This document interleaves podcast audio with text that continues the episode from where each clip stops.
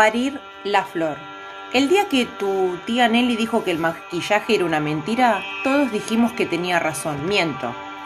No dijo que era una mentira, dijo que, al final de cuentas, siempre se termina descubriendo la mentira, como diciendo que hay que aceptarse como una es. Supongo que te acordarás de ese día, vos la secundaste.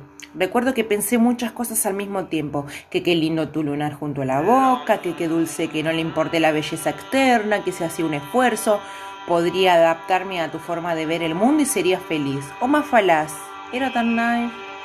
Volvimos caminando, le dijimos a Nelly que queríamos bajar un poco la comida.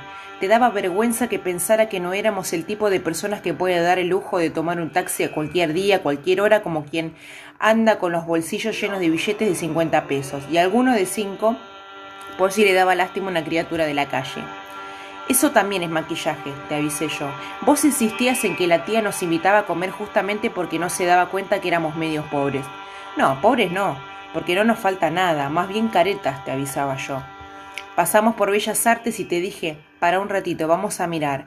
Había una exposición de alumnas de último año. Una de ellas había pintado una bailarina con cara de payaso triste y piernas rotas.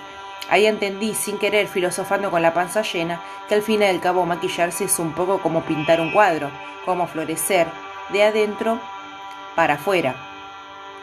Mientras hacíamos el resto del camino en silencio, me entretuve pensando que un día podría ir maquillando a ver a la tía Nelly, maquillando y montando en la piel de drag, floreciendo de adentro para afuera, a, para afuera a ver qué cara pone.